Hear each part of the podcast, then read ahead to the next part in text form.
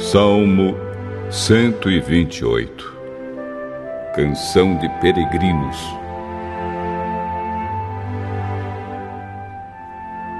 Feliz aquele que teme a Deus, o Senhor, e vive de acordo com sua vontade.